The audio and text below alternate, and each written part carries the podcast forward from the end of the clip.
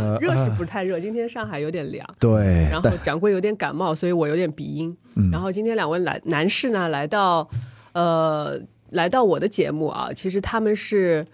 一半算自动请缨吧，想要来聊一些关于女性主义的负荆话题。请罪吧，应该说好，。先先让先让他们两位自己介绍一下吧。嗯嗯，自我介绍一下。呃，大家好，我是关雅迪，是呃视频播客节目《关雅迪开放对话》的主播。啊哈喽，大家好，我是闲宁期的主播曹宁。嗯，这两位主播啊，都是拥有非常多的拥趸的，然后不敢当，不敢当。然后都分别来过同时发生，嗯对吧？我们都有过串台，然后、呃，先说一下我们这场约会是怎么起来的吧。好啊，嗯、其实过年前。曹宁送了本书给我，当时我们去看一个音乐剧，然后他说：“哎，他特别喜欢这本书，说是买了好多送给周围的朋友。他又买了好多 对我有这个习惯，啊，是哪一本？就是那个嗯，对，就是现在在我桌上放着呢。嗯就是上野千鹤子啊，前段时间也是热度非常高的一位女作家。然后《始于极限》这一本，因为之前我有听说过《艳女》但是我一直没有看，主要是我觉得这个名字对我来说有点刺耳，嗯，啊，所以就那个封面也非常刺眼。对，所以我就没有看。然后，呃，曹宁。呃，给我之后，我可能是两个月之后吧，嗯，就上个月才看完。看完之后，突然就是，呃，关老师给我，哎，你是怎么跟我说起这个书的事儿的？你们是不是录节目聊 Q 到了是吧？没有，没有，我们是微信 Q 到的。啊。可能是朋友圈。对对对，就有可能。聊到了，是。然后然后然后关老师就是说他这本书哦，在朋友圈，对，在评论咱俩聊的，对对对，想起来说了，他也看过，然后是他在环球旅行，嗯，看电子版，对，看电子版，嗯，然后说哎，我们可以聊一下，是关老师提出的，是的，对然后我就说哎，这本书是曹宁送给我，要把曹宁也叫过来，我我就是他为什么会推荐给我就是占了一个这样的便宜，否则我是根本没有资格 来聊女性主负义的。荆请罪都是要有资格的。什么呀？嗯，就是我觉得，我觉得就是首先两位男士突然都对女性主义，还也不是说突然吧，就是嗯都在嗯给我传播这个事儿，我觉得挺有意思的，所以把两位请到今天的节目啊，我们。从这本书开始吧，嗯作为一个切入，然后对来聊一聊最近也是非常热的这个话题。非常荣幸。我觉得那个佟掌柜真的是一个特别好的朋友和读书人，就是送出去那么多书，人家看完了还要给你反馈的这种人很少。啊 而且还啊你你可以说一下数据吗？你送了多少人？我基本呃没有，我这本书就送了你，送了甜甜姐，然后送了思文，嗯，对，就是因为我觉得你们可能会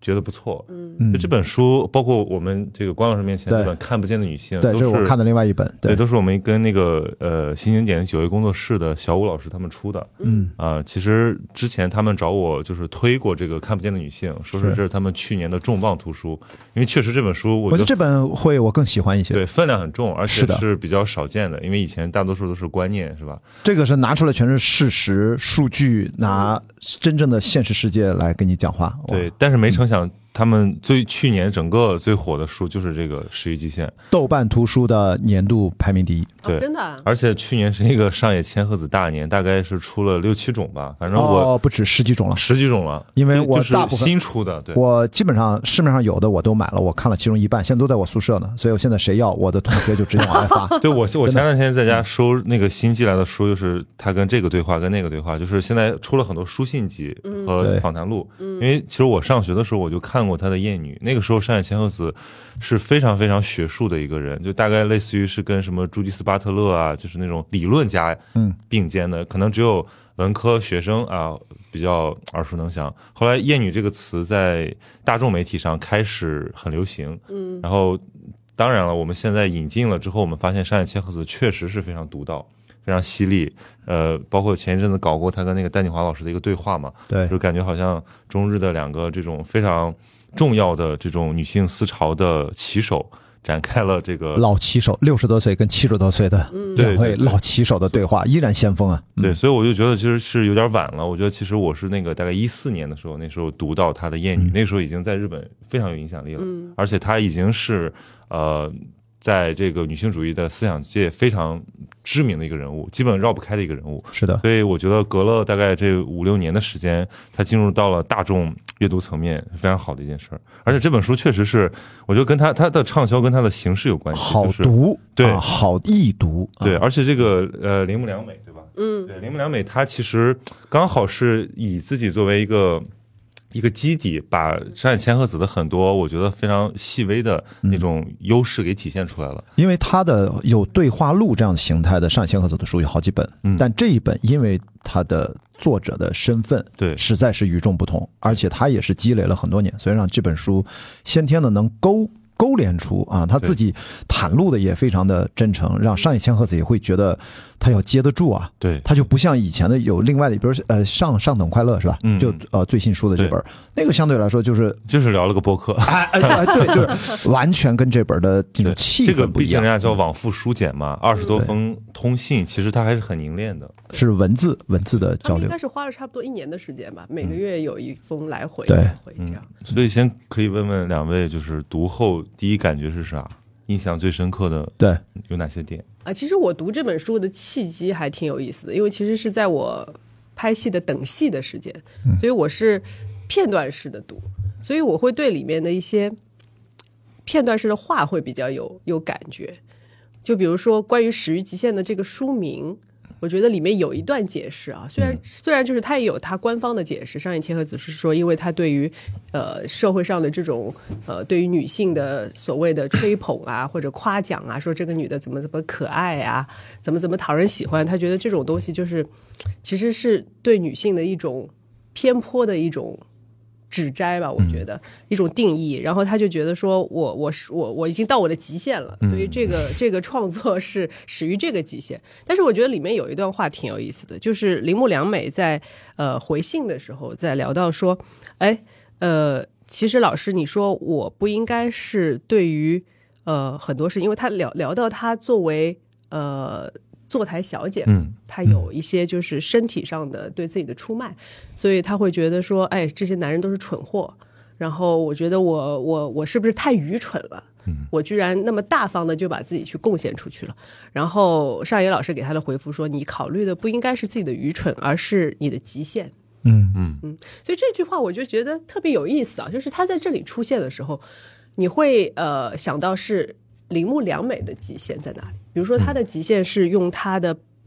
对身体的一种所谓的大方的一种嗯怎么讲，作为交易也好，或者作为他自己对于他母亲的一个一个带有一些反叛。对反叛也好，他他的极限在这里，但是他没有料到他之后受到的一些反噬是什么。所以作为女女性的话，你会突然觉得说，哎，我就开始思考，我作为女人的极限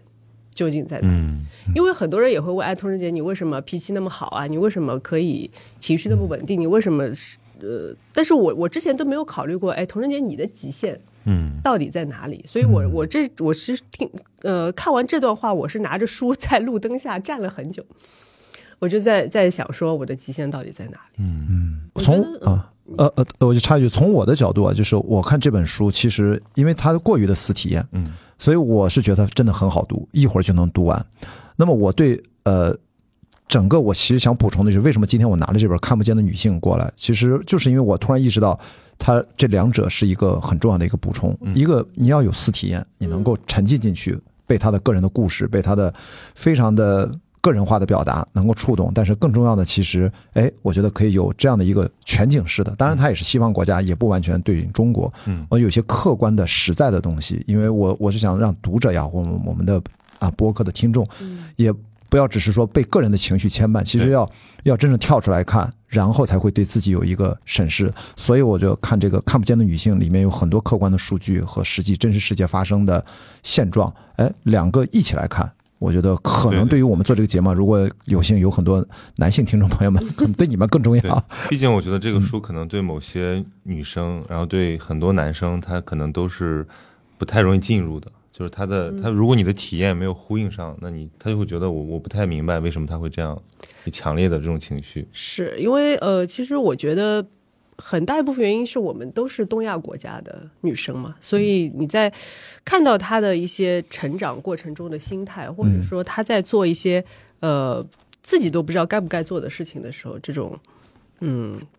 又有一点想被社会接受，或者自己又想想要去得到一个答案的这种心态，我是非常能够了解的。而且她其实，嗯，就像你刚才所说的，因为上野千鹤子在里面聊到一句说：“我是一个观察者，我只做观察，我不描述我的感受。但是在这本书里面，他写了大量的感受，对起码我记得起码两三封信，他会聊到说，哎呀。你这么真诚，我都不好意思说我不聊我的真实感受了。然后就写了呃写了很多关于自己的一些看法，包括自己的一些经历。我觉得这个都是可能在别的书里面比较少能够看到的。是的，而且铃木良美，我觉得她非常厉害的一点是，其实我开始看，就像你说前半段的时候，我是觉得我并没有那么喜欢这个女生，她很尖锐，嗯，就是他有一种就是，哎，我做了我做了一些可能社会上不被承认的事情，但是我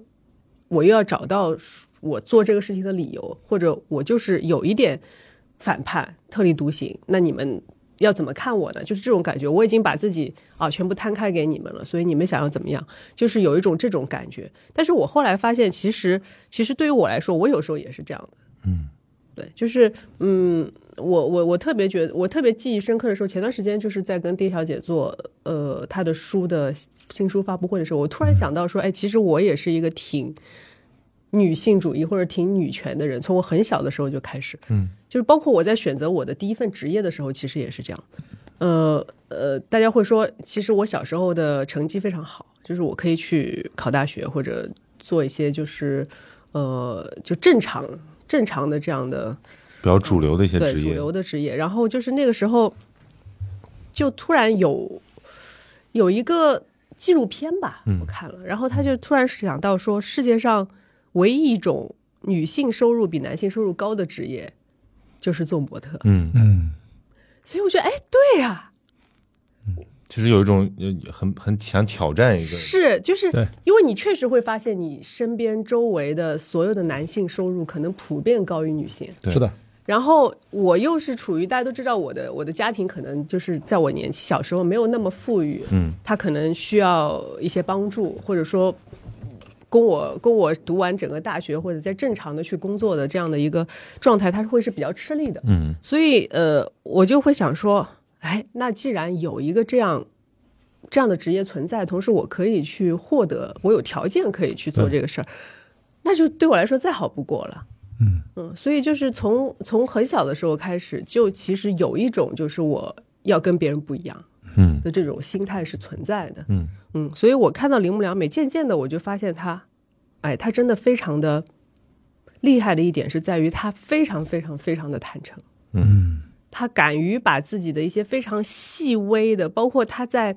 嗯，她在做一些身体上的交易的时候，所对那些男人产生的所谓扔到阴沟里啊这种，嗯，这种感受都描描绘出来，我觉得，呃。只要是有一些经历的女性，女性啊，虽然她们平常可能我们不会把这种事情放在嘴上去聊，嗯，但是肯定是能够从她身上找到很多的共鸣，嗯，包括说也找到说自己面对这些事情的时候的一种态度吧。对，嗯，因为我觉得女性可能对于性这个事儿，从小就是被教育的是有一点，特别是东亚女性，嗯，其实这点其实我挺想问问男生的看。法，嗯嗯。就是因为女性就是，比如说男女之间交往吧，总会总会有一种说，哎，是不是男性占了便宜，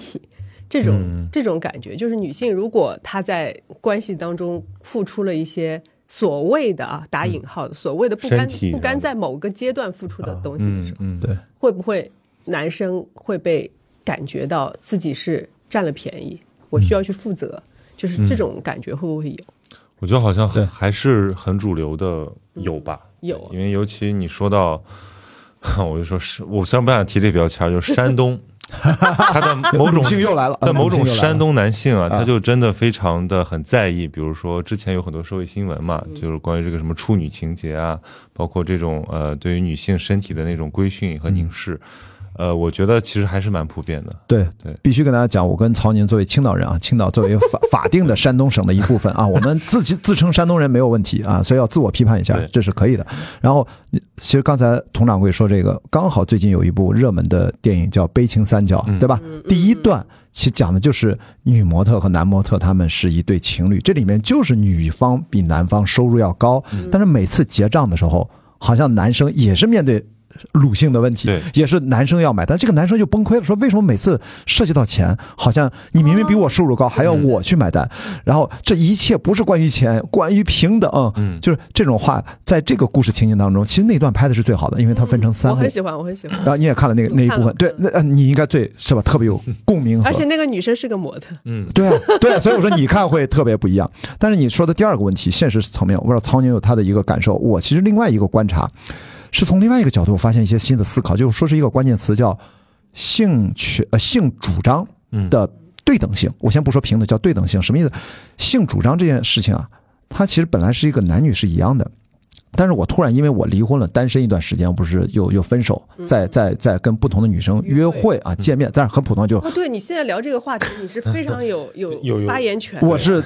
带入自己，我就跟几个女生浅聊过一个话题，我说有没有发现，哎，咱们现在都是单身人群，面对有固定伴侣的这种亲密关系的男女朋友，和我身边的老朋友，他已经结婚了啊，也都有孩子了，好像你看，就是有有结婚的和有固定亲密关系伴侣的人。对于我们这种单身人士，在性权利主张方面，其实都是好像道德高地有落差。嗯，就他们好像觉得，哎，冠迪，你看你，你是不是不不是说你渣或这种词，他们不会说，他们觉得啊，你是颠来倒去的当，面说吧。哎哎，对，就反正背后里他们会觉得你是不是有点，就是有点呃，就是折腾啊。嗯但是你知道我的内撒网啊啊啊，对，就类似这种。但是你知道我的内心，我就跟他表达，我说你有没有想过，就是你不能说你上岸了，或者你下架了啊，我们再架上。这真的我说，哎，我他特别听我八卦，就是我下架已久，要听你在在这个跟约会的故事，老想跟我八卦。我说你看你这种，那么我就说，其实我们应该是明明是性主张的权利，就是我们亲密关系主张权是对等的，但为什么好像已经上岸了的人，或者已经有了亲密关系的老公、老婆或者男女朋友，好像又觉得。就感觉有点不一样，他们 就是这种隐隐的感觉。然后下一个就是你说的，在单身群体当中，男女在性主张权利的对等性上面又产生了内在的落差。就是我作为一个男生，好像我会特别坦然的，我去约会，我去找我的未来的可能的另一半，不管持续这段亲密关系多久。但是女生后来发现，我问了好几个女生，她们好，她们就点头说是啊。我说你们是不是有时候觉得女生好意思，就会站到了一个只能对方发起邀请，跟你发生点什么邀约啊、约会啊、见面啊、谈恋爱，然后你只能是那种 yes or no，嗯，你甚至自己主动去发起邀约这样的行为，在女生比例当中都是少数，等于本来已婚呃单身和非单身人群有道德高地的落差，然后在被落差的这个单身人群当中，男女又有明显的差别。在我看来，我就发现很小的问题就体现了两性的问题，就是我作为一个男生，我会觉得这个事情对我很自然，但对于很多女生来说不那么自然，嗯她要很努力、很努力才能做出突破。那我问你，就是如果有女性主动邀约，对。嗯，你会是什么样的一种心态？这个问题我回答过一次，因为有一个女生跟你问的一样，我就跟她讲，因为这个由头是说我约会的大部分的女生是不会见第二次的，嗯，因为其实本来有 chemistry，就是曹老师说的心流 flow，我说的是 chemistry，只是这个东西。对，我我我知道，但是他老迷信那个词儿。那比如我迷信，可能 chemistry 很重要。你看我录播课也要有 chemistry。那你跟人见一个面有 chemistry，然后你才会说对他足够好奇的，我们再见一次。但实际上没有那么容易，因为我去见面的女生，其实我是不抱任何预期，我在网上都不聊的，我直接见面聊，以见面为重，我好判断。所以，但是这个时候，如果这个女生她会，哎。见面了之后，我没给他发信息，他居然先给我主动发了个信息，说咱们下次在什么时候见。我一般都会去见，为什么呢？就是因为他从他用事实证明了他已经区别于绝大部分女生了，因为啊，因为很多人会等，是的，嗯他因为我已经知道，如果我不主动发成邀约，那么对方大概率是不会给我发信息的。这个我这就是一个社会现实。但是对于我，我想自然的作为一个男性表达，我只有对那些我真的想见第二次的女生，很少很少我才会发。嗯，但是我不能礼貌的去发邀约，那样其实对自己也不好，对对方也是一个误会。但是并不代表说对方发邀约我就就就好像他很好，也不是，而是说，嗯。他已经用事实和行动证明了他跟很多女生不一样。那么我第一次可能没有什么感觉，那么应该多一次机会，应该去。那么就反过来，我跟这个女生回答说什么？我的结论是，女生可以站到这件事情上仔细想一想，不只是约会，生活当中任何的事情，如果你稍微的主动迈出一点点，迈出一步，你将会进入到一个无人地带。你几乎本来有的对手都对，呃呃，如没有同性，嗯你的竞争就会少了很多，也就意味着推而广之，你女性稍微多努力一点点，摆脱一些规训，你会更容易得到自己的幸福。对，像那个 Sandberg 那个书名嘛，叫《Lean In》，就是有的时候向前一步，对嗯。你需要，就因为他当时就是一个场景，他们是在一个商业场景里面，他发现这个女女性的管理层不管再优秀，都是习惯坐在第二排，或者说男男性 leader 让你说话，你在说话，就是他觉得任何的过度的积极的。表现自己都是好像不被允许的，甚至他会自我规训，说我就不应该一个女性，我就应该非常温婉，哎或者说非常跨越东西方了，西方也是是有这个问题，是的对吧是的？对对。然后我前两天还收到一本书，我看了一下，它叫那个呃呃冒名顶替者综合症。嗯，就是这其实是在女生身上，我问过一些我的女生朋友，她们确实都有这种，就是觉得我不配，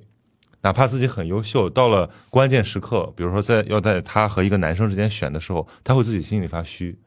嗯，她会觉得说，哎呀，大家都很关注我，这样是不是有点不太不太好？他其实也不是不自信，他就是觉得这个社会好像对他自己是一个不够友好的状态，所以他倾向于先自我保护。嗯，哦，我插一句，我特别想问一个问题，就是因为呃，你刚才说到特别受人瞩目的这个时候，女性通常会她会有一些呃小小的觉得说，哎，我是不是配不上啊，嗯，或者有一些对退缩。那男性会也有男性觉得这是我应当的，男性男性男性就之前说的嘛，就为什么普通又自信，就是但是可能我觉得对女性来讲，可能是她是优秀的时候，她内心又有点心虚。嗯对这个，我觉得这已经触及到了某种我觉得男性特权的部分。嗯其实男生就会想当然的认为这是可以。我其实咱们今天这个对话最重要的一点就是让很多男生至少意识到，你先天自带的这种东西，他们某种程度就是特权。嗯这是两性对比而言，这个社会、历史、文化，所有的一切一切，甚至生物上的基因各种也造成了这个问题。这个问题是后天我们可以去调整的。哎其实我这也是我最关心的，因为我看过那个山野千鹤子，他有一个呃纪录片叫《最后一刻》，就是他当时要呃告别嘛，当然其实也是一个他的这个思想历程，就是呃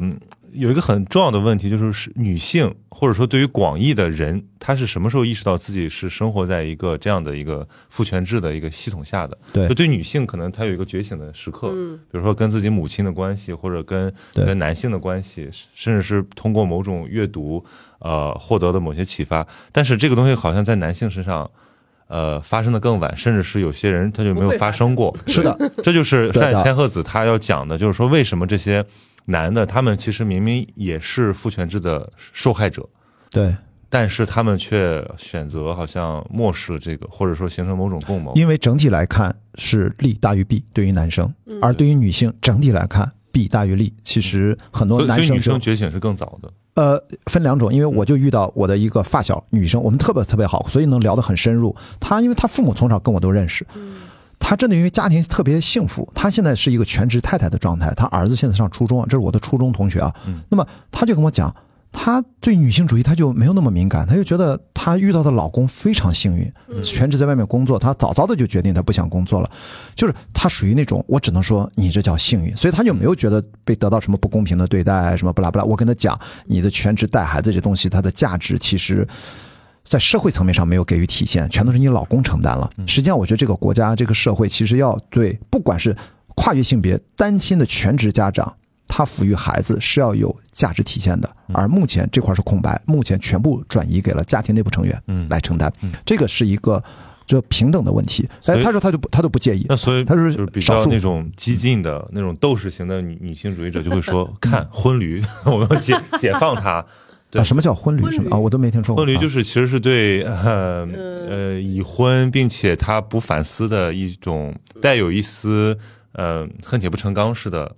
标签哦对哦，明白。就是首先，但是我的这个同学他并不反对女性去争夺，他并不需要占什么，他只就是当是幸运，对对对，他只是幸运，就是说女嗯性内部也有很很很大的光谱，就是当然，当然，很呃各种鄙视链吧，我对觉得。因为我今天出门之前刚看了一篇文章，我就觉得特别好笑，就是因为呃，当然我也收到过很多类似的私信啊，说、哦嗯，有的是说童晨杰你就不应该生孩子，嗯然后有的会说童晨杰你为什么不生一个孩子呢？嗯然后甚甚至甚至会有人会会会留言说，真的替你替你的老公和婆婆感到难过。就类似这种都有。对，嗯，然后今天我是看到了一篇类似的，就是说到徐克，嗯他不是最近那个有呃新女友怀孕的这样的新闻嘛，然后就聊到了施南生，因为施南生是我非常欣赏的一位，嗯，Nansen，嗯，对啊，然后呃关老师应该也也非常了解，对，对，他是一位就是嗯非常成功的吧，我我觉得在我的定义范围内，他是属于如果我觉得我能达到他的成就，哇，那是童仁杰你厉害了，就是这种感觉。对，然后呃呃，因为他被扯出来讲的意思就是说，当初他们是决定要丁克的，嗯，然后后来到了六十多岁离婚了之后，然后啊、呃徐导又找了新的女朋友，然后现在女朋友怀孕了，嗯然后感觉又喜当爹的这种感觉啊，就是说呃，就是你你知道呃，会有一种呃归于均值的价值评判，就是觉得说，嗯。呃，是男生你是多么的呃不划算啊也好，或者说你多么不值得呀，你现在又孤孤苦伶仃啦，然后又什么？我觉得啊，天哪，就是对，为什么还会有那么多的那么多的评论？就是首评就是我觉得丁克就是一种绝活。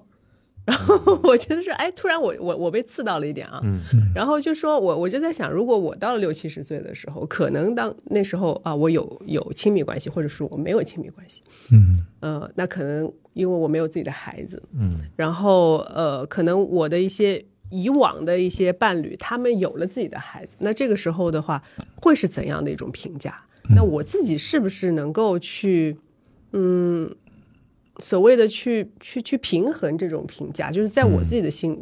这其实也是对于我来说，也是我的一种极限嘛。对就，是我的极限是在于说，呃，我能不能跳脱出所谓的大大部分的社会评价，而说我还是坚持我自己的想法，并且对我现在此刻的选择做到不后悔。嗯，这个例子蛮好的，因为女性呃未婚育呃未育吧，然后加上老年，这其实都是边缘人群。但是你会发现说，其实我们现在多元化社会的多元还体现在哪里？就是其实除了男女关系，我们还有一种男闺蜜的关系。嗯对，就是所以最后大家一起养老的，可能各个性别都有。对，各个性取向都有，但是他们只是我们共同的对生活有一种选择，对我们需要在一起有一种这种互相帮助的状态而已。是的，而且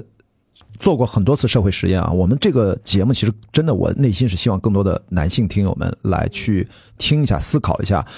在很多次的社会实验当中，我们从小朋友作为样本进行分组实验，把一帮男孩子和一帮女孩子分别扔到一个相对封闭的环境，让他们自我管理。女生自己很快就进入到一个 organized 非常井井有条的，那么过家家从来也有过这个天然的训练。然后男孩子几天过去了，天哪，那个这个那个岛，他们是在一个岛上做的实验，就各种混乱，然后资源也很也处理的很差，就这种两性的差别，其实到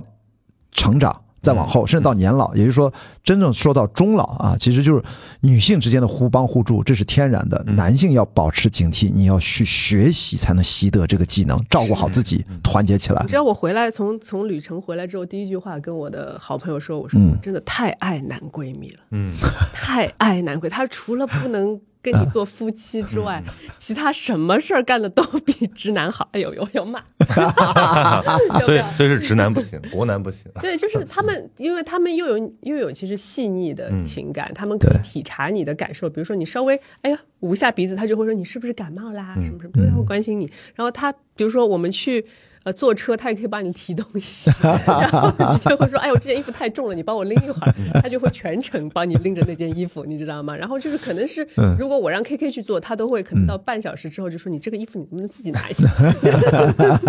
没有按按照刚才这个话题，其实童人节就要自我警醒了。哎呀，这个时候我是不是也要某种上也是变身？呃，我是不是要不够独立对，所以我又在思考我的极 限，极限在哪里？就是我的对对对我的极限，就是我我的老公到底要达到什么一个状态，他才有存在的价值把这个？我想说，我的矛盾点就在于，一个学电影的专业的学生，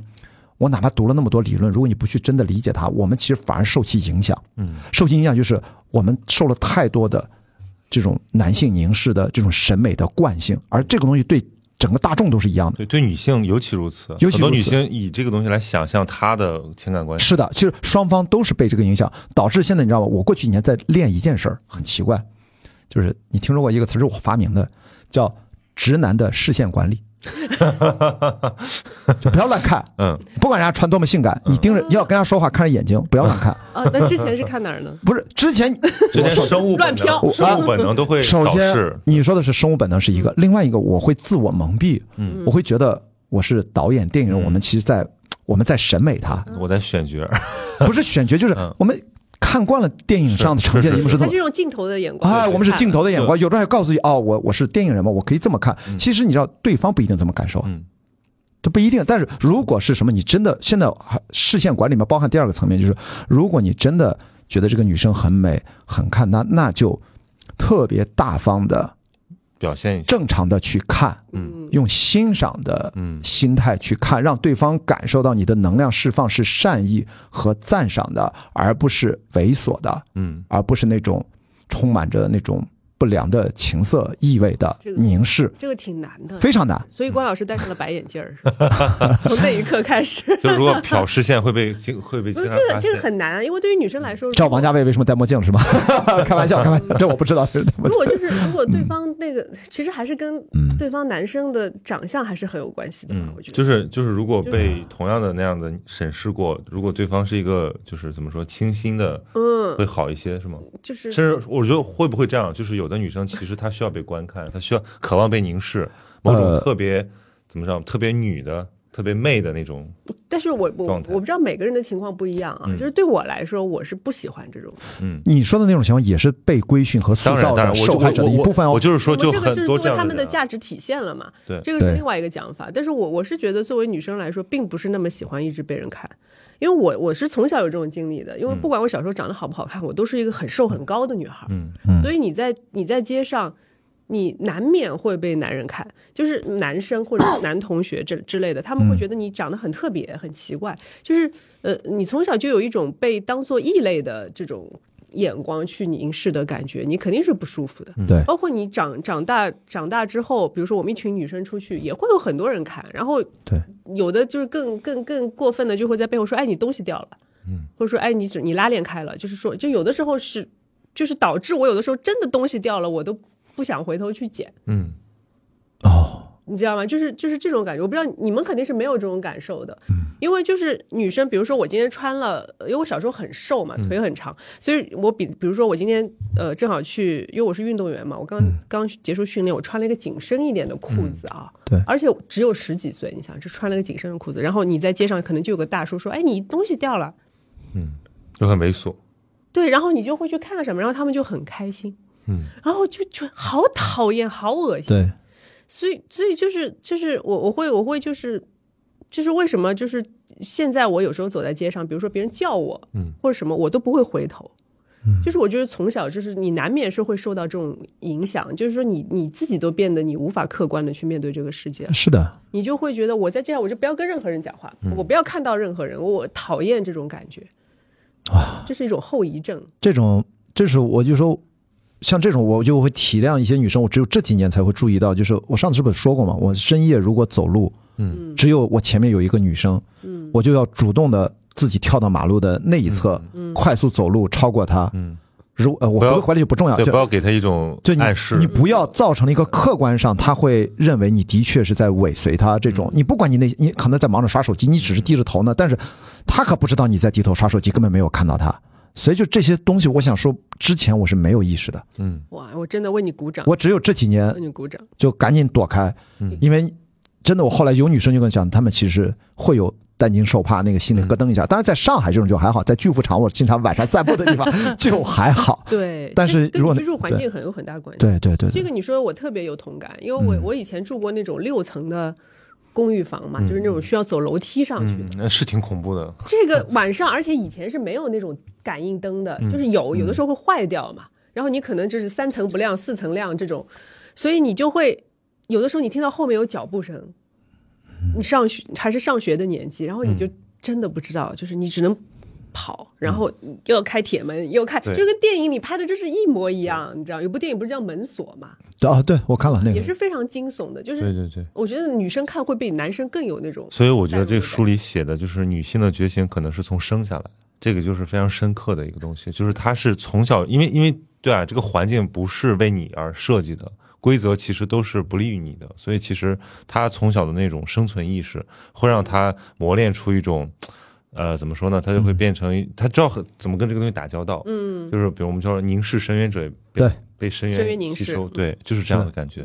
因为我当时我说这个看不见的女性，就是我为什么更偏爱一点啊？就是一首先就是一件事情，她能不能先被看到？先不要说理解女性，或者从男性，我现在说是男性立场。就首先你要看到你该看到的东西，而现实层面上，这里面不是还加了一页纸吗？这个海报里面就拉开列举了一大堆，嗯，就看不到的地方。就是我我第一次我才意识到，比如说汽车设计的时候，安全带，嗯，它其实是按照平均男性身材设计的，女性坐在里面，它就更容易受伤。在车祸的时候，女性受伤比例更大。对。然后我的我现在读的是上海交大设计学院，我说如果设计师的层面，我们未来，因为我都知道它叫定制化成本的问题，其实未来是不是可以有一种座椅，它至少可以调节成。如果是女驾驶员，把这个座椅自动的会变形成适合你的身材定制，给你更安全一点。如果是男性。调整下，但这个是个高科技了。我觉得未来是不是要这么去解决？包括办公室里面的空调的温度，嗯，男的不怕冷，女生更容易体寒一点。对，还有厕所，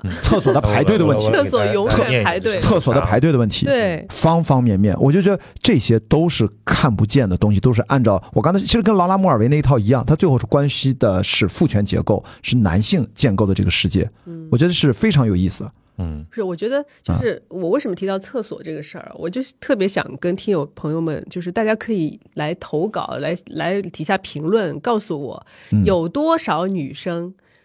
上过男厕所，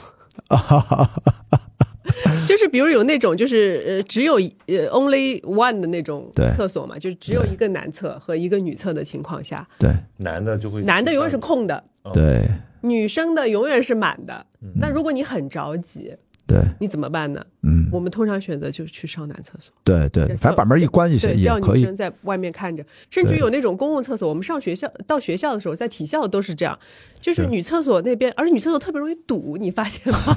这有一个数据哈，说因为女性生理结构呃构造不同，如厕时间是男性的二点三倍，然后全球女性还要花费九百七十亿小时寻找安全厕所。对，就是从从全球范围来看，如果你考虑到印度的情况，对吧？对对。所有的这方面都是被人看不见的，而这些议题我们现在几乎被聊的也很少。我只是说，像男性说，你们俩男的，比如跟曹年是有必要聊这个节目。其实我就因为录这个节目，我就看了一个数据。我说，我之前我只知道我们看到网上有很多新闻，但实际上从整体来看，你看我看了一个数据，是二零一九年中国妇女联合会发布的一个什么中国妇女发展纲要啊，是中期评估报告。这个报告显示，我国已婚妇女遭受到家庭暴力的比例。二十四点七哦，四分之一啊！天哪！然后经常遭受家庭暴力的比例是五点一，百分之五点一。就这个事情，我觉得就是他就是在这儿，就是房间里面的大象，就是他被人忽视和漠视，我们都会把他认为微博上突然被人转的一个家暴，谁被打死了或怎么样，就觉得是个案。嗯，哎，百分之二十，将近百分之二十五，这是过去二零一九年的数据啊，这就是在此刻。所以我觉得。作为男性的角度，就是至少我们先去，反正过去几年，我就觉得让自己换一个角度，哎，换一个角度去看待这个现实生活。以前真的是漠视的，以前来不及想。就我之所以我的性格变成现在这样，大家就觉得雅迪，你为什么活得那么自我？和我发现，可能回想，好像真的是因为我是个男孩，可能更容易活成这样。嗯，如果是一个女孩要活成我这样，她得付出多么大的努力去对抗。多少事情？嗯嗯，我觉得那个是对，这就是其实也就意味着，在这个社会当中，从男性的角度已经是一个优势地位。你但是注意啊，我并不是说你好像支持女性主义者，你要放弃自己男性的优势地位，千万不要理解错，物极必反。我们只是说你要有一个新的视角去看待它，然后给予更多的、更宽松的一些讨论环境和让大家先认识到有些问题是存在的。而不是偶发事件。然后我觉得，我所以，我再补充一个，我又看到一个数据穿插在这个地方，让告诉大家现实情况啊，就是二零二零年世界经济论坛发布了一个全球性别差距报告，基于经济、教育、健康、政治四个方面评估了一百五十三个国家的地区的性别差距状况。这个报告显示，中国现在排名多少呢？一百五十三里面排九十几吧，一百零六啊，一百零六，比上一年二零一九年出这个报告的时候又下降了三位。所以说，整个其中政治赋权方面排名第七十八，教育方面第八十六，健康方面第一百四十九。你看健康最差，就是健康的差距最差。经济方面排位排名第八十一。咱们对比一下，排前五的当然是欧洲国家几个啊，冰岛、挪威、芬兰、瑞典，然后加了一个尼加拉瓜，我这个我就不知道在哪儿的国家，对不起，地理不太好。然后中东和北非地区全球性别差距最大的地区，也门、伊拉克、巴基斯坦、叙利亚、刚果民主共和国分别位居后五位，所以这其实是。中国，我们为什么要讨论这个话题？如果咱们是别说前五，咱前五十，我都觉得咱们再加把劲儿。但实际上，咱们是一百多位，这个数据当然是否公正，这个大家就是一个参考就好了。就是现实并不是大家以为的那么美好。嗯，女生的觉醒是有必要的，男生的觉知嗯是必须的。嗯，要不然的话，这个事儿就变成了两性的战争了，那就很可怕。就是我们生活中还是女性的声音太少了。就是我们看到的电影、电视那些主角，对吧？我们对，就就这个这这上面写的第一个是吧？就是女性角色数量很少，包括包括你刚才说北欧，那人北欧整个的社会体系，它这个女性参与度已经相当高了。嗯，所以其实某种观念的共识是已经存在的了。那我们还不存在这种基础之上，如果这个社会你从社会运动的角度来讲，你从观念变革的角度来讲，它就是需要一些矫枉过正的东西。或者说你先要打破你的成见，它需要很强的冲击力。嗯，所以我觉得这个这个，我今天是不是求生欲太强了？不，我觉得曹宁的意思就是 来骂我们吧，没事儿骂我们。不是，我是觉得就是，其实我我对我来讲，就是一个刚才我讲我妈妈，但是是因为我当时看那个作品叫《那不勒斯四部曲》，对吧？对。呃，我其实很早之前我就知道这个书，这个书一几年就被翻译过来了。然后我当时看是完全看不进去，我说这个琐碎，而且我无法共情。后来是因为看了那个电视剧之后，然后加上那年疫情，我刚好跟就住在家里嘛，然后我妈也看，所以我我产生了一种强烈的对这种女性友谊或者说女性的这种，尤其是那种呃贫贫困贫困状态下的成长的那种好奇。所以我跟我妈聊了好多，我就知道了她是一个怎么样成长过来的人。所以我。强烈的共情那个剧那个书里面的种种细节，我认我甚至认为它其实揭示了某种人性从来没有被书写过的过程。因为以前我们看到的所谓文学经典，什么那个呃安娜卡列尼娜对吧，包法利夫人，这都是一帮对吧？这你说福楼拜和托尔斯泰他是什么地位的男性啊对吧？他们对女性的那种想象里面，你在这个就是。那不勒斯里面看到了完全不一样，不是一个质感，对，因为他特别容易被崇高化。以前的那种女性，就是被，就就是这种人不存在，这就是存在于一个男性的拼凑里。对，它只在一个单纯的、单非常单一的评论价值里面存在，对吧？所以说，在文学里面，它也有嘛，对，对这个什么《呼啸山庄》《简爱》什么那些经典的文学作品里面的女性形象，他们的在。斗争啊，暗含就当时不是有一本书叫什么《阁楼里的疯女人》，就那本书很有名。其实讲的就是为后来女权主义其实和女性主义的发展提供了各种灵感。其实以前的人都在琢磨这个事儿，对，已经埋了这个种子。所以我觉得作为男性，至少从现实层面上，就是你稍微的。看点就是了解一些资料，网上搜一搜，现在都人工智能了，真的，你随便搜一搜，它很容易的给你答案，你不用去看什么著作。啊，对，都可以。但是要警惕，就是走入另一个极端，就是像比如我们叫商业女性主义，就是那种什么意思啊？打着女性主义旗号去圈一帮，对吧？一个男的，对吧？然后有一帮女粉，然后或者说就特别女性友好，但他其实他的 生活里存在吗？肯定大把大把男男生男男性可以用女性主义来圈，不是，就是他只要他只要那个女性特别友好就行了，就他女粉特别多，然后大家说哇，怎么会有这样的？之前有啊，后来翻车了好几个，翻车了好几个，我们就不说了嘛。啊，是这样，我都不知道。没有没有，如果出现了，肯定会有人去跟就是调查他的祖宗十八代。对，包括对对对对对，包括就是什么那个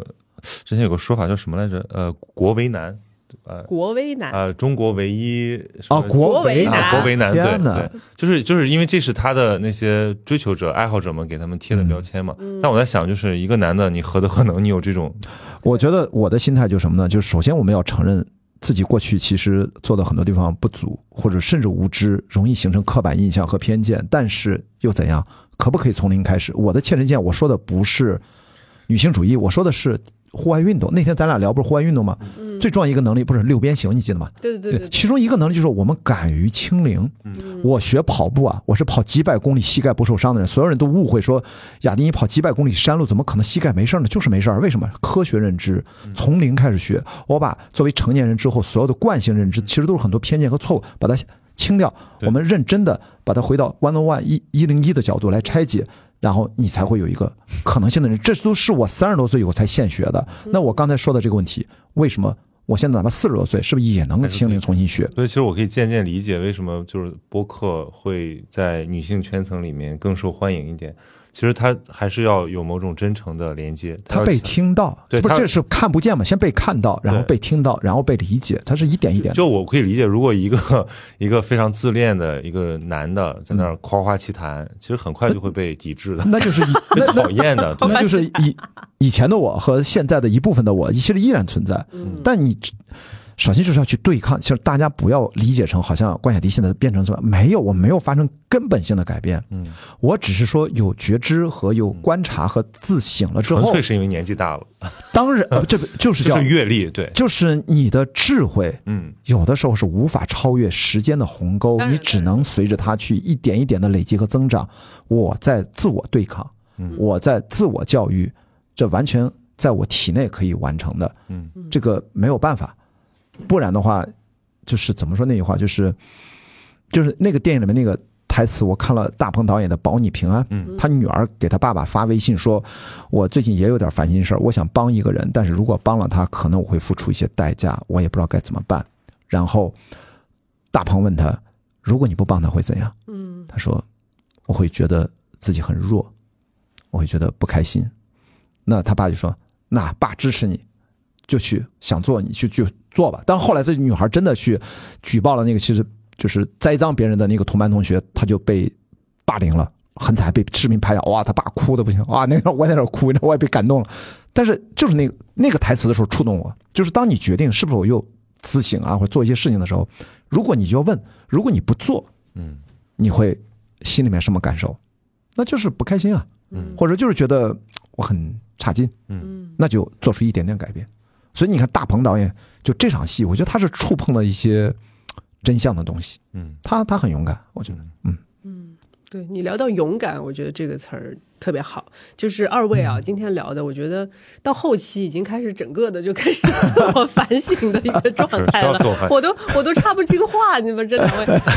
我就想说，我我们俩从负荆负荆请罪，有点抢着。是，我都想从女性角度聊聊女性主义，我都插不进去，因为嗯我觉得二位的就是思想已经走得非常前面了。就是我想，我想就是最后再问你们一个问题啊，就是作为女性主义者，比如说现在也好，女权也好，这些词儿会对你们产生一些嗯，因为现在其实嗯，广泛的有一些。对女权的一些抨击嘛，嗯，觉得觉得过分的革命也好，过分的激烈也好，就是对你们来说会对你们产生过任何的不适吗？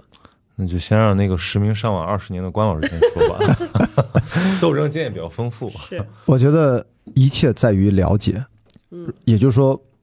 那句老话怎么说来着？一切的恐惧源于未知，对不对？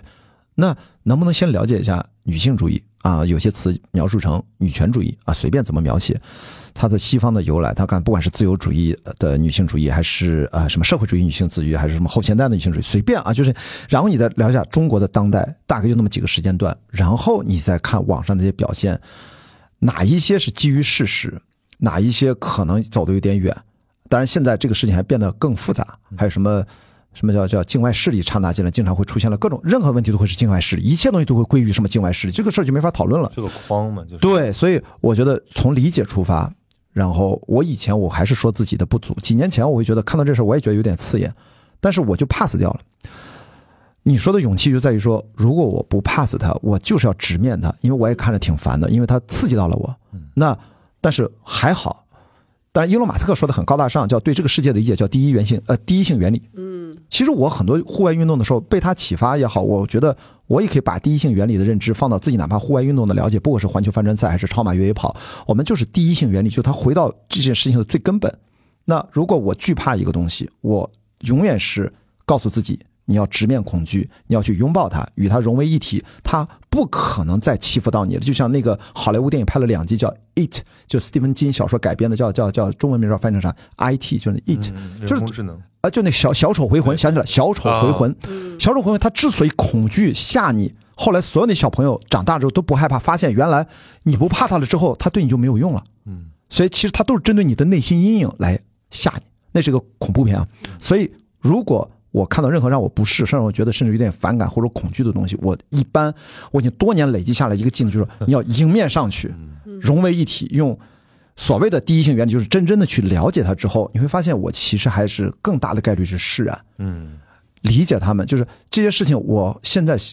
坦荡的说，我无法做出现阶段的一个判断，因为它蛮复杂的。嗯，但是至少我确定和笃定的是，我跟去年、去年比我的前年的我是有了改变和进步，和一些更完整、一些更多的一些认知，对我是好的就可以了。嗯，至于他们在做那些，因为每个人的立场不一样，我不可能摆脱，永远不可能摆脱男性立场。除非哪天真的生物性的变性了，我变成了 变性，人那个那那是太极端情况，那个不去讨论。所以我是觉得尽量去理解吧，然后判断这个事情，我觉得可以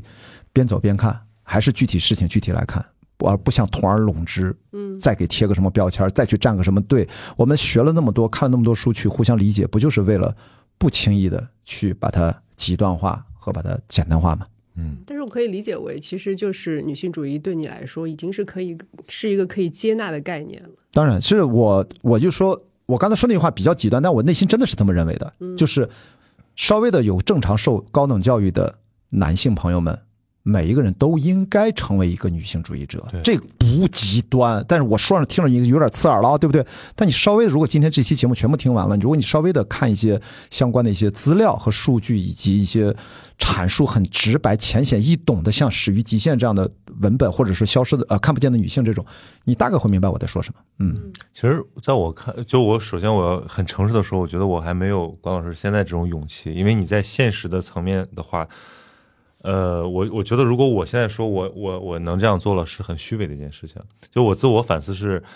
呃，那，我我我做什么了？逼你说就是你说 你是直面这件事嘛，哦哦哦哦，这个哦，sorry，对吧？啊就是比如说，啊我现在有的时候我还是没法脱敏，就是我看到这种东西，我觉得很很刺眼，嗯对，我会把评论删掉，或者我会呃，我会倾向于不被它干扰。呃，然后我的自我反思是这样，就是因为我其实一直以来都是一个蛮经验性的人，就是我的那些真正能指导我这个生活的原则都来自于我的经验总结。我不是一个很理念性的人，所以其实，呃，如果你让我真的拥抱它，那就意味着我真的体验过，并且相信它。嗯所以我只能从身边开始，比如说跟我的妈妈，跟我身边的女性朋友，哎，产生这种理解和共情。我很难就是跟那些遥远的，对吧？那些非常前沿的、非常先锋的共情。但是呢，因为我做这个职业的关系，我又特别迷恋宏大叙事，在某个阶段里，嗯我特别就比如说推动社会进步啊，这个公共事务参与啊，这些事情是很迷人的吧，至少看起来。但是呢，这就会让让让人产生一种不真实的激情。这个东西让我，其实我现在缩回来了。我觉得就是我以前老是宣称我自己是一个女性主义者，后来我觉得 no，我不是。其实，嗯，我觉得我现在对女性主义的理解就是一个基本的人文主义视角，嗯就是你遇到一个具体的人和他的境遇的时候，我是把他当成一个人来理解的。嗯那你就比如说一个女，就是我，我就还是说我妈，就她的那些困境，在我看来就是人的困境，然后其次才是一个作为一个抽象成一个什么山东六零后妇女的困境。嗯，那我觉得我首先应该去解决这些人的困境的理解，然后再是更遥远的。对吧？可能可能有一天会做到那样吧。比如说，我看我很早很早时候读那个波伏娃的《第二性》，对我其实我会觉得有一些晦涩，对，就是因为我觉得他有的时候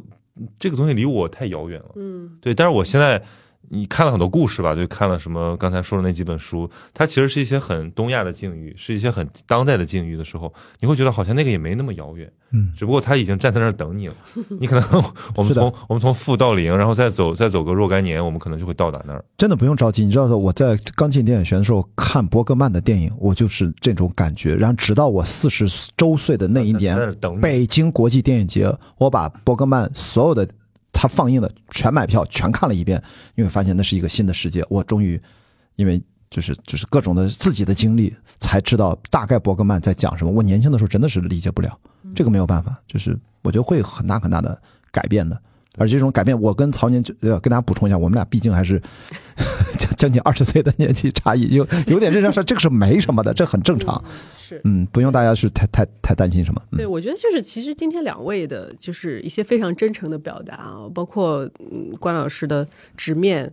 像小曹的，好还在阶段性的从个体出发的这样的一个观念，我觉得，但是我觉得已经非常的嗯、都是对的。但让我觉得已经作为女性来说，我已经非常感动了，因为我们今天坐在这里聊了两个小时的女性主义啊和，已经有两个小没有吧？啊，一个半小时吧。啊，对，没有两个小时，对，女性主义。其实我我我之前是觉得说两位可能会对我提出很多的挑战性的问题，或者说来问我一些问题，但是我发现两位都在自我反思。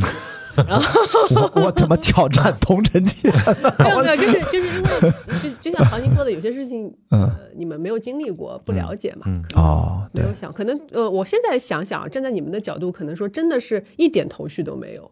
所以，对其实我们我们觉得，我觉得就是因为我以前从小很小的时候看过一本书，叫做《男人这东西》。嗯啊，就是其实当时就是在我的青春期的时时时候，我是开始想要说，哎，我是不是要了解一下男性的想法？然后后来我发现渡边淳一他对我来说，我今天看他的这本书，我因为前段时间我又把它翻出来看了一下，我觉得他倒是有一些类似二位的这种态度。其实男人这东西里面很多的感觉是男性在讨饶，嗯，就是他们。会，他他会自自我剖析一些自己的弱点，自己生理上的成长途径中的是发生的一些事情。为什么上学的时候成绩没有女生好？是因为他们可能有更多的欲望，就没有精力去好好念书啊，等等等等。然后或者说跟一位自己向往了对，向往了很久的女性要发生关系的时候，突然哎。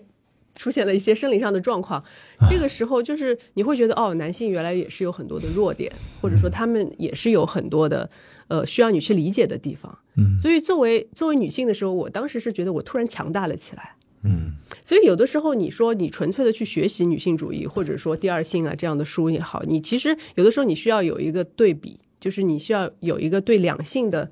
同样的了了解和理解，你才能够真正的理解自己的所需要的，或者是自己所追求的女性主义到底是什么。对，但是我觉得上野老师有一点，就是她是一个非常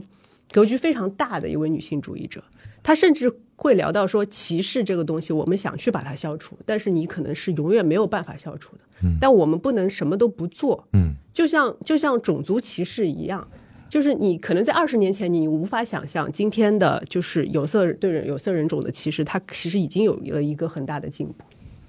或者说都有都有很多的声音去讨论说是不是有点过了，嗯 是不是是不是就是会产生一些其实是不太公平的现，反而会产生一些不太公平的现象。但，但是我觉得这个都可以放一放，因为歧视的存在那么多年了，对于女性来说，可能比种族歧视还要久。嗯，所以有一些矫枉过正，我觉得也未尝不可。只不过作为女性本身来说，我们我们要更加的。就是把自己放在一个相对的强者或者说平等的位置上去看待自己的位置，而不是说一味的把自己当成是弱小的、需要被保护的、需要被拯救的这样的状态，而是说我们可以有更多的自主的能力，更多的独立思考，说我我要选择什么样的女性主义是适合我自己的，同时去接受你身边的所有女性的她们所在坚持的一些东西，对，而不是说我我我的女性主义是对的，他们的女性主义就是错的。就是其实这样就是反而会产生一种内耗，或者说让外人或者在另一个性别看起来，你们其实并没有达到一个非常统一或者高呃大格局的这样的一个状态吧。我觉得是这样。女生，我觉得就是大家互相鼓励、互相支持。我就举一个现实生活刚刚发生的一个很小的例子，我哦，跟你有关，因为不是咱约了周三嘛，嗯嗯嗯然后呢，突然病了，周三那天不是就不录了嘛，嗯突然的上午不是一早晨睡醒了，打开手机说啊，佟掌柜还不是太舒服，咱这这期节目就晚晚几天再录。那天我就突然没工作了，很开心。嗯，周三没有课，嗯我就拎着拎着本书，我就旁边去咖啡厅晒太阳。很偶然的，一男一女，我的博士的精神室友 张杰帅和另外一个也是老朋友，一个女生，上海本地人。然后啊，他不是他湖南人，然后突然就说约我见面，莫名其妙两人前后脚，他们俩互相不认识。然后在聊天的过程发生一个什么，他就跟我说，他最近他想做播客了。然后一直做了选题，做了很多准备，就不知道什么时候开始，而且特别努力。一看准备的可仔细，那些嘉宾啊，什么话题，我说没有什么，那就开始录啊。嗯他说怎么开始录？说你懂播客，你给我们点建议。我说没有啊，要不咱们就一起录个第零期，你可以不用上线的。嗯嗯那他说什么时候？你什么时候有空啊？我说今天有，那就今天。就是此刻，然后就在四五点钟聊完了之后，晚上九点钟，他约了他那个搭档，我们三个人在家里面就开始录了。我的意思就鼓励他，没有问题，马上做。他们俩都觉得很神奇，他们俩是好闺蜜。我说很多闺蜜录的节目都很火的，你们没有问题。而且我给他举了很多例子，然后我们就开始录，包括录视频都行，做一套演，就是我给你演练一遍，我就坐这儿旁听一下，你们按照你们的想法聊就好了。所以我的想想法就是说，至少你就可以鼓励一下，并且马上操作，当天发生，不需要等。然后他就迈出了第一步，他们已经开始约后面的嘉宾，正式开始他们真正的第一期节目了。嗯，我觉得 OK，就不是上来说你要否定他或怎么怎么样。刚好那天就是我想表达背后是什么？背后就是我们是否可以通过自我的完善，做一个自然的人。他到最后可能不叫女性主义者，无所谓了。我因为你只要问自己一个问题：你是否支持真正的男女平等？如果你是，那